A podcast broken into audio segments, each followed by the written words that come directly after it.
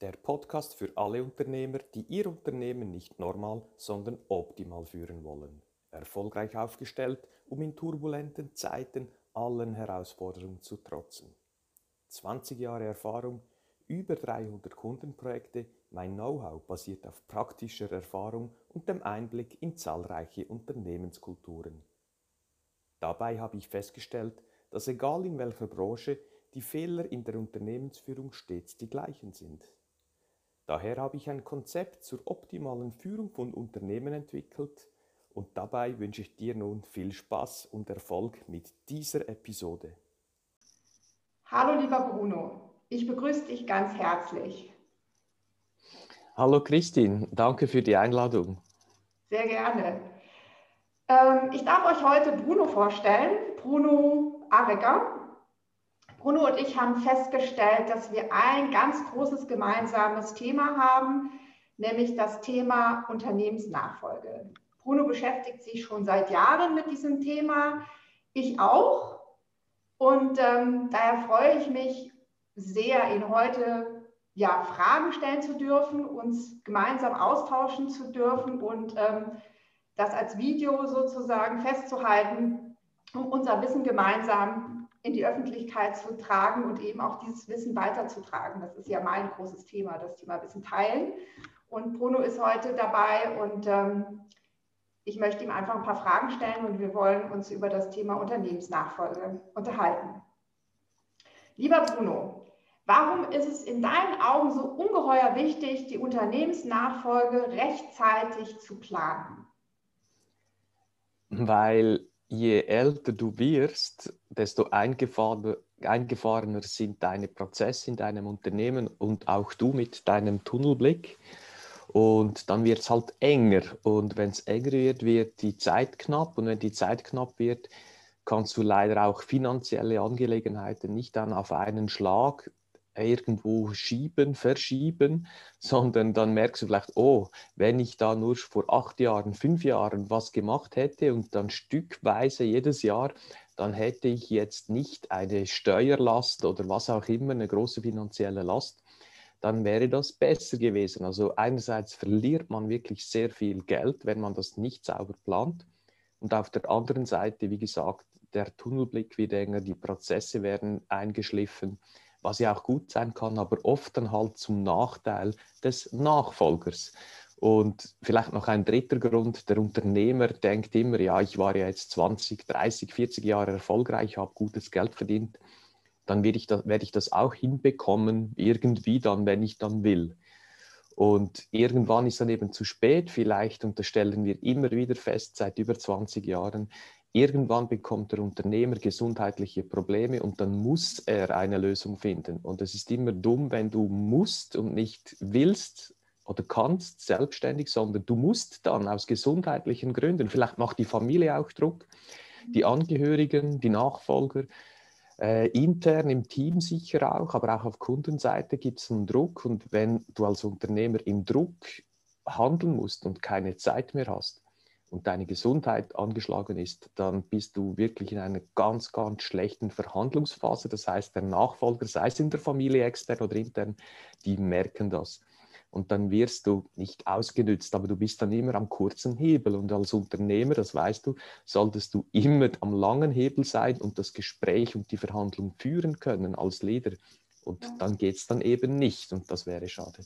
Ja, ähm, ganz wichtiges Thema, was du da ansprichst, dieses Thema Loslassen. Da würde ich gerne noch mal ein bisschen äh, einhaken, weil ich glaube, das ist, glaube ich, diese wahnsinnige Schwierigkeit auch für Unternehmer, die ja Jahrzehnte wahrscheinlich auch ähm, ihr Unternehmen aufgebaut haben und da einfach Herzblut reingesteckt haben. Und dieses Loslassen ist, glaube ich, ich glaube, die, die, schwierig, die größte Schwierigkeit, die so ein Unternehmer eben haben kann, das ist ja wie so ein kleines Kind, was man großgezogen hat wo man Zeit investiert hat, Wissen investiert hat, wo man ähm, selbst dran gewachsen ist, wo man vielleicht auch mal gescheitert ist. Also da hängt ja so viel Emotion auch dran.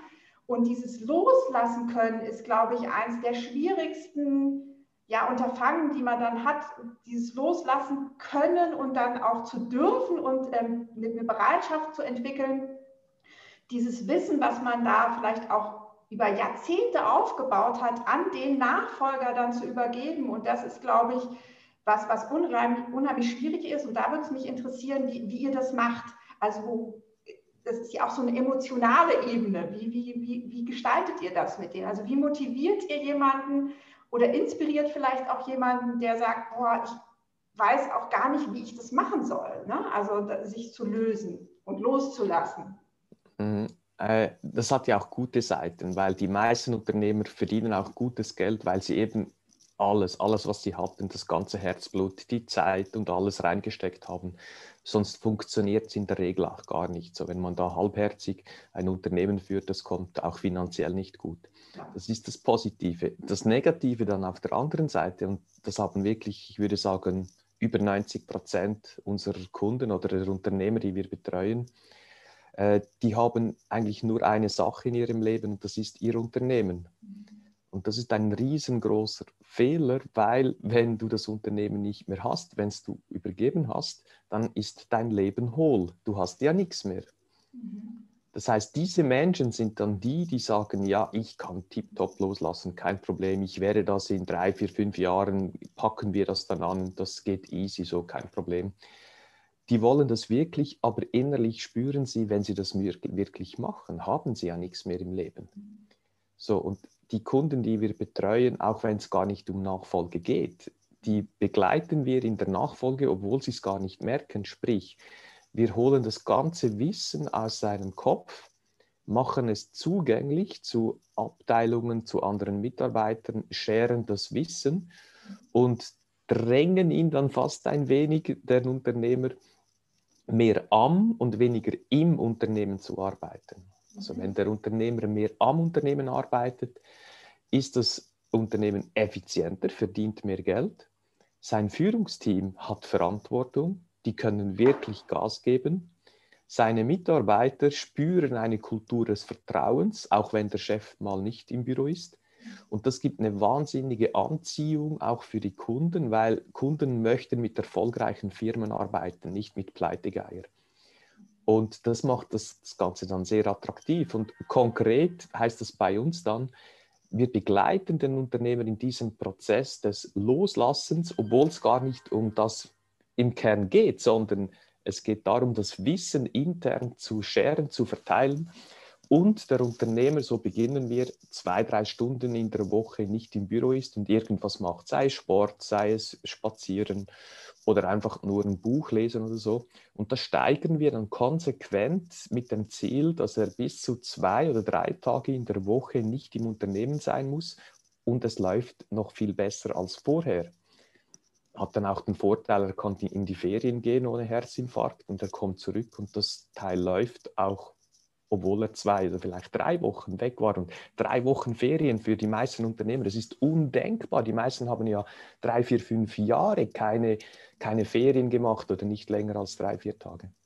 Ja, ich finde das ein äh, ganz toller Ansatz, weil ich glaube, das ist ähm, das wirklich, wirklich heranführen, schrittweise, schrittweise zu diesem Loslassen und zeigen, ähm, dass es auch gut funktioniert, ohne den, den Chef, den, der, der schon immer da war, der für alle eventuelle Fragen ähm, für das Unternehmen da war, sich so ein bisschen entbehrlich zu machen, dieses, dieses Mindset vielleicht auch zu etablieren, zu sagen, das ist jetzt äh, schön, wir der war die ganze Zeit da, aber wir müssen die Verantwortung vielleicht auch ein bisschen mehr ins Unternehmen reingeben, ähm, dass man da auch so, ein, so einen ganz anderen Spirit hat. Das heißt, wenn ich euch da richtig verstanden habe, habt ihr tatsächlich auch noch so, so eine Metaebene, die ihr damit begleitet, die da einfach ähm, eine ganz ja, große Rolle spielt, wo man so eine Art Coaching hat für den, für den Unternehmer, der da ja, der da so langsam hingeführt wird, sagt, es gibt auch noch was neben dem Job, neben diesem Baby, das du aufgezogen hast, das du gepäppelt hast, das ähm, natürlich wichtig war, aber es ist jetzt so ein, so ein, so ein, so ein Shift ins Loslassen und wir begleiten euch dabei. Das finde ich eine ganz schöne Sache, ähm, dass ihr da wirklich auch dabei, dabei seid und eben beratend, aber auch begleitend dabei seid. Und du hast eben auch gerade gesagt, dieses Thema wir versuchen, ähm, dieses Wissen aus dem Kopf des Mitarbeiters oder des, des, ähm, des äh, Unternehmers zu bekommen. Und da würde es mich so interessieren, wie, wie, ihr das macht. Wie schafft ihr das, dieses Wissen ja irgendwie äh, sichtbar zu machen? Weil in dem Moment, wo, wo er spricht, ist es ja erstmal Sprache, aber davon kann vielleicht noch der Nachfolger oder seine Mitarbeiter nicht so viel anfangen, weil es einfach noch sehr, sehr abstrakt ist, sage ich jetzt mal. Wie schafft ihr das, dieses Wissen ja sichtbar und greifbar zu machen für alle im Unternehmen? Äh, da muss man wissen, du kannst nicht reingehen und sagen, weißt du was, jetzt holen wir dein Wissen aus dem Kopf und verteilen, so gut ist, sondern ein Unternehmen funktioniert anders. Das weiß ich selber. Ich komme auch aus einer Unternehmensfamilie, da kannst du nicht so funktionieren. Das Problem des Unternehmens, Unternehmers ist ja, er hat ober, oberhalb seines Kopfes niemand. Das heißt, sein Abteilungsleiter springt immer zu ihm wenn er was will oder wenn, es, wenn was nicht klappt, dann muss der Unternehmer, der Inhaber selber schauen, aber er selber hat ja niemand. Und darum ist eben ein Mentor, vielleicht auch ein Coach, aber ich bin da mehr seit den letzten Jahren mehr auf der Schiene. Es braucht einen Mentor, der das alles schon mal durchgemacht hat, mhm. auf verschiedenen Branchen, wirklich aus der Praxis. Und das tut einfach einem Unternehmer gut, wenn man von Auge zu Auge auf gleicher Ebene mit einem Unternehmer sich austauschen kann, der ehrlich ist, der einem klar die reinen Weine einschenkt. Das tut jedem erfolgreichen Unternehmer zumindest gut. Und wenn wir ihm dann erklären und auch auf die Schulter klopfen, das macht ja sonst auch niemand, sind wir ehrlich. Und wir von extern als Mentoren machen das und sagen, schau, du hast die letzten 10, 20, 40 Jahre was Hervorragendes aufgebaut, gratuliere, super gemacht. Willst du in 10 Jahren, in 20, in 40 Jahren immer noch ein Unternehmen haben, das nicht nur gleich, sondern noch viel erfolgreicher ist, dann sagt er logischerweise ja, aber nicht mehr mit mir. Ah, okay, nicht mehr mit dir. Dann schauen wir jetzt, dass wir das hinbekommen. Und dann sieht er den Sinn und Zweck dieses ganzen Prozesses. Und ein Schritt ist dann halt das Wissen von ihm abzuholen und zugänglich zu machen. Und da gehen wir rein, manchmal ein Tag, manchmal mehrere, auch schon eine ganze Woche, aber mehr brauchen wir nicht, weil wir haben das über 300 Mal gemacht. Wir wissen ganz genau in jeder Branche, in jedem Unternehmen, wo die Engpässe sitzen. Und da gehen wir rein ein paar Tage und machen dann eine konkrete Prioritätenliste. Welches Wissen hat Prio 1, 2, 3? Und wie machen wir jetzt das zugänglich? Und da helfen dann Checklisten, da, da helfen verschiedene Handbücher, wirklich Handbücher, nicht äh, Theorie, äh, Papiertiger oder so, sondern kurze, einfache Handbücher, auch oft auch Videos zu einzelnen Arbeitsschritten oder Prozessen oder wenn es irgendwo eine Frage oder einen Fehler gibt, ein Video machen. Ein Video in 40 Sekunden sagt oft viel mehr als 10 Seiten studieren und gerade die junge Generation, die liebt das, wenn sie da ein kurzes Video auf dem Handy anschauen kann und dann weiß die Person, was zu tun ist. Großartig. Also ich erkenne ganz viele Parallelen zu meiner Arbeit, weil genauso ähnlich arbeite ich ja auch. Das heißt, ich gehe auch und setze mich mit, mit dem Menschen, der, also das muss ja auch nicht immer ein Unternehmer sein, es kann ja auch ein Fachexperte sein, mit den Menschen äh, schließe ich mich ein und versuche eben dieses Wissen in irgendeiner Form ähm, sichtbar zu machen, verbalisierbar, vielleicht auch dokumentierbar und ähm, insofern äh, sehe ich da immer mehr Parallelen, die wir gemeinsam haben. Ähm, du sagtest auch, ihr versucht es dann eben ins Unternehmen zu tragen, auch da. Und wenn ich dich richtig verstanden habe, begleitet ihr ja auch diesen Prozess. Das heißt, ihr seid da als Coach oder als Mentoren auch immer an seiner Seite, wie das ähm, Wissen tatsächlich ins Unternehmen getragen wird.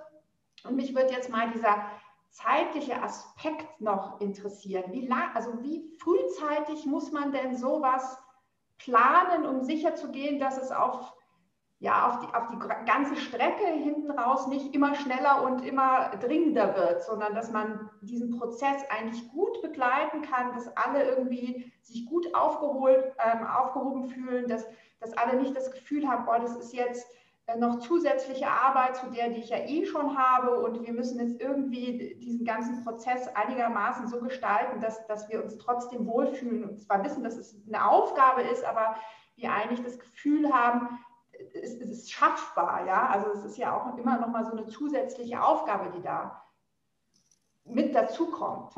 Ja, aus Erfahrung können wir sagen, so zwischen drei und fünf Jahren noch, noch, ich sage oft, die Unternehmensnachfolge beginnt am Tag 1, wenn du das Unternehmen gegründet hast. Mhm. Und dann schauen die mich an wie ein Außerirdischer und ich versuche dann zu erklären, schau, wenn du jeden Tag etwas am und nicht im Unternehmen arbeitest, dann machst du es wertvoller. Und wenn es wertvoller wird, wirst du irgendwann eine Warteliste haben von passenden Käufern. So, das ist so wie ein Mindset, das, das ich mitgeben möchte. Und dann, wenn es soweit ist, werden wirklich zwischen drei und fünf Jahre optimal, weil da kann man auch steuerliche und andere Aspekte noch einigermaßen einpflegen. Auch die ganze Kultur und das ganze Mindset von Mitarbeitern, äh, von Führungskräften, weil die müssen ja auch im, Bo im Boot sein. Wenn die nicht, wenn wir nur den Unternehmer gewinnen, aber nicht das Führungsteam, dann wird es extrem hart. Und das ist halt ein Prozess. Man muss wissen, die, die richtigen Sachen zum richtigen Zeitpunkt tun, dann geht es relativ schnell. Wir hatten die kürzeste Nachfolgeregelung, dauerte elf Monate. Wir kamen da im Februar rein und am 30. Dezember wurde der Vertrag unterschrieben. Aber die elf Monate, das waren wirklich auch für uns ganz brutal. Wir mussten nach zwei Monaten den einen Sohn äh, als Geschäftsführer rausnehmen infolge Burnout. Innerhalb drei Tagen übers Wochenende haben wir einen Ad-Interim-Chef reingeholt und dann anonym ausgeschrieben, dann Käufer gesucht etc. und dann die Verträge gemacht mit externen Partnern. Das geht auch aber da wurden alle wirklich am, da liefen alle am Limit und das, das macht einfach keinen Sinn. Darum würde ich sagen, so drei bis fünf Jahre im Voraus, mhm. da können wirklich ganz easy die richtigen Schritte zum richtigen Zeitpunkt tun. Das Ganze fließt, alle haben wir im Boot und der Unternehmer kann da in diesem Prozess, in diesen Jahren auch das Loslassen üben in kleinen Schritten, wenn er merkt, okay, ich kann mal an einem Freitagnachmittag um drei Uhr schon nach Hause gehen und es gibt keine Explosion. Das ist schon ein kleines Erfolgserlebnis für ganz viele. Und so können wir das dann ausdehnen zum Wohle von allen und dann funktioniert es auch. Ab wann holt ihr denn eigentlich die Mitarbeiter mit rein? Also wahrscheinlich ist so eine Unternehmensnachfolge ja auch so ein schrittweiser Prozess. Ähm, wann werden denn die Mitarbeiter, Führungskräfte, alles das, was, was an Menschen für diesen Unternehmer arbeiten oder für diese Unternehmung, wann werden die so informiert, wann werden die ja involviert vielleicht auch? Gibt es da einen bestimmten Zeitpunkt oder ist das so ein fließender Übergang? Nee, äh, wir sagen ja, wir, darum heißen wir Apple Tree, weil wir den Apfelbaum wie ein Unternehmen vergleichen. Wir nehmen das als Vorbild, den Baum, und sagen, das Wichtigste am Baum sind immer die Wurzeln. Weil wenn die Wurzeln tief und breit runtergehen, dann gibt es mehr Standfestigkeit, eine bessere Kultur. Und dann muss es mehr Energie nach oben geben und dann muss es mehr Äpfel, mehr Ertrag geben. So. Und bei den Wurzeln sehen wir die Mitarbeiter inklusive Führungsteam und Inhaber. Bedeutet, wir kommen rein und machen zum allerersten Schritt eine Bodenprobe. Wir wollen wissen, wie es da unten aussieht. Und erst dann beginnen wir mit den einzelnen Maßnahmen und Schritten, vorher nichts. Und darum, die Mitarbeiter sind die ersten, die wir ähm, an Bord haben daraus dann immer wieder mit dem Führungsteaminhaber absprechen und dann wieder die Mitarbeiter reinholen, damit dem Führungsteaminhaber die nächsten Schritte, Engpässe finden, Lösungen entwickeln, mit den Mitarbeitern umsetzen. Das ist eine Wechselwirkung. Ist, äh, auch da sehe ich wieder sehr viele Gemeinsamkeiten, also die Mitarbeiter frühzeitig zu involvieren, sehr transparent zu arbeiten, wenn ich euch da richtig verstanden habe, mhm. nicht zu sagen, äh, ach übrigens, jetzt kommt der neue Nachfolger und wir stellen euch den vor, sondern eigentlich die, wirklich alle, die in diesem Unternehmen arbeiten und, und, und werken, ähm, damit mit gleich am Anfang zu, ähm, zu involvieren. Und ich fand das gerade ein ganz schönes Bild, wie du das, dieses, dieses Thema Apple Tree nochmal gebracht hast. Wir sagen, wir nehmen eine Bodenprobe. Ja? Also wir fragen wirklich die Leute, die die, die einfach äh, dieses Unternehmen ja mitgestalten, ja, die auch wahrscheinlich an der einen oder anderen Stelle sehr lange im Unternehmen ähm, auch schon, schon arbeiten, die einfach auch so eine Unternehmensentwicklung mitbekommen haben, die auch so ein Gespür der Kultur oder was funktioniert hier im Unternehmen gut, was funktioniert vielleicht nicht, um da auch schon so die ersten Weichen vielleicht auch für, für Veränderungen, obwohl es ja eine große Veränderung ist, aber dass man da vielleicht auch so dieses Zepter schon in die Hand gibt an die an die Mitarbeiter, also nicht, die sich nicht so abhängig macht von, von dem, von dem ja, Unternehmer an sich, sondern dass man das eher als, als Gemeinschaft betrachtet, ja, wo es natürlich eine gewisse Führung gibt, weil natürlich eine gewisse Verantwortung für ein Unternehmen da ist, wenn ein Unternehmer äh, reinkommt, auch von extern oder eben von der Familie. Ähm, aber dass man da das wirklich ähm, so gemein, also als gemeinschaftliches Projekt gestaltet, den Gedanken finde ich einfach total schön. Und so, so arbeite ich auch, weil es ist immer ein Gemeinschaftsprojekt. Ich brauche alle Beteiligten, damit es funktionieren kann. Genau, das ist ein Prozess, das muss jeder Unternehmer für sich entscheiden, ob er das überhaupt will. Ich sage oft, so 90 Prozent der Unternehmer sind im normalen Wahnsinn gefangen. Das heißt, die haben am Wochenende ein paar Stunden, um wieder mal richtig durchzuatmen. Ist übrigens auch die Zeit, wo die meisten Herzinfarkte passieren oder Migräneattacken, weil sie zum ersten Mal wieder atmen können und im Kopf die Gedanken sortieren können. Und dann am Sonntagnachmittag hat der Inhaber eine Idee oder eine neue Maßnahme, macht eine E-Mail am Sonntag an, alles, an alle Führungskräfte, sagt so, schaut, ich will das jetzt so und so. Äh, und die haben dann den Auftrag, am Montag das ins Team, in die Mitarbeiterwelt hineinzudrücken. Und dass man dann die Leute nicht an, an, an Bord hat, das ist ja völlig klar. Und wenn das ein Unternehmer begreift und ändern will, dann funktioniert es und dann wird vieles viel einfacher, weil in der Bodenprobe stellen wir fest, dass es irgendwo ein Engpass, Problem gibt im Bereich was auch immer. Und wir entwickeln dann mit dem Inhaber, mit dem Führungsteam die Lösung, gehen zu den Mitarbeitern, präsentieren das und sagen, hey, ihr habt gesagt, da möchten wir effizienter werden, da gibt es ein Problem. Unsere Lösung sieht so aus, wer hat noch eine bessere Idee? Manchmal kommt noch eine bessere, aber meistens sagen die, super, ja, machen wir. Und dann wird es auch umgesetzt, weil sie wurden ernst genommen. Die Mitarbeiter haben gemerkt, aha, diese Bodenprobe war nicht einfach so, sondern die Informationen wurden aufgenommen, man hört uns an und man berücksichtigt uns dann in der Lösungsfindung, in der Umsetzung. Und da muss ich kein Geldboni oder so einsetzen, damit sich die Mitarbeiter bewegen. Die machen das von alleine das ist natürlich eine ganz hohe Selbstmotivation, weil sie wahrscheinlich zum ersten Mal oder wenige Male bisher gefragt wurden, wie sie es denn machen würden. Und da hört ihnen tatsächlich jetzt mal jemand zu.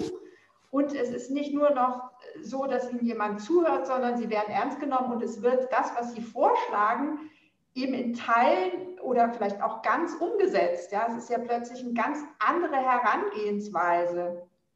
Es hat ja viel auch mit diesem Loslassen, was wir am Anfang hatten, aber es hat natürlich auch viel mit einem neuen Führungsgedanken zu tun. Ähm, also ist das deiner Meinung auch so ein, so ein Thema, das generationenbedingt ist? Also wir haben ja viele Mitarbeiter, also viele Unternehmer, die ja sozusagen zu diesen Babyboomern gehören, ja, die Führung einfach noch ganz anders erlebt haben und das natürlich deswegen auch anders weitergeben. Auf der anderen ja, Seite definitiv. haben wir jetzt, ja, auf definitiv. der anderen Seite haben wir jetzt ähm, diese neue Generation, die jetzt ins Unternehmen auch reinkommt, ja, ähm, die Führung aber ganz anders sieht, ja, also die, die sind viel offener, die wollen Beteiligung, die wollen nicht nur das, das Rädchen an der Waage sein, sondern die wollen wirklich, wirklich was bewegen wollen, aber auch dieses Commitment von den Mitarbeitern, das ist ja ein ganz anderes Mindset. Und wie ist da eure Erfahrung? Ähm, wo hakt es da manchmal? Also ist das ein Generationenproblem oder ist das, ist ein, ist, hängt da eigentlich was anderes dahinter?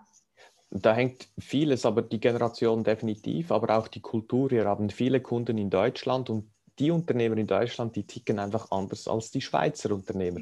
Und wenn man das nicht kennt, wenn man da keine Erfahrung hat, dann geht es eben auch nicht.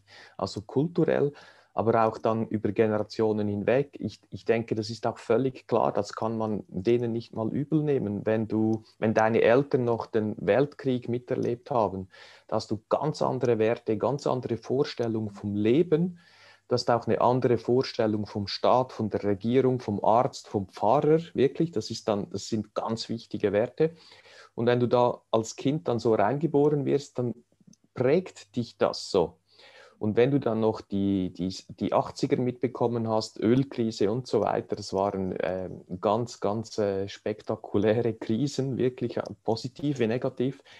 Und das prägt einem. Und dann wirst du Unternehmer und du verdienst Geld trotz allem so. Und jetzt bist du 60 oder 70 und wir haben das Jahr 2021. Dann hast du wie eine logische Bestätigung, okay, ich habe das jetzt 30 Jahre gemacht, habe gutes Geld verdient, ich weiß demzufolge, wie das funktionieren muss. Mhm. Und jetzt sage ich meinem Nachfolger, wie er das machen muss.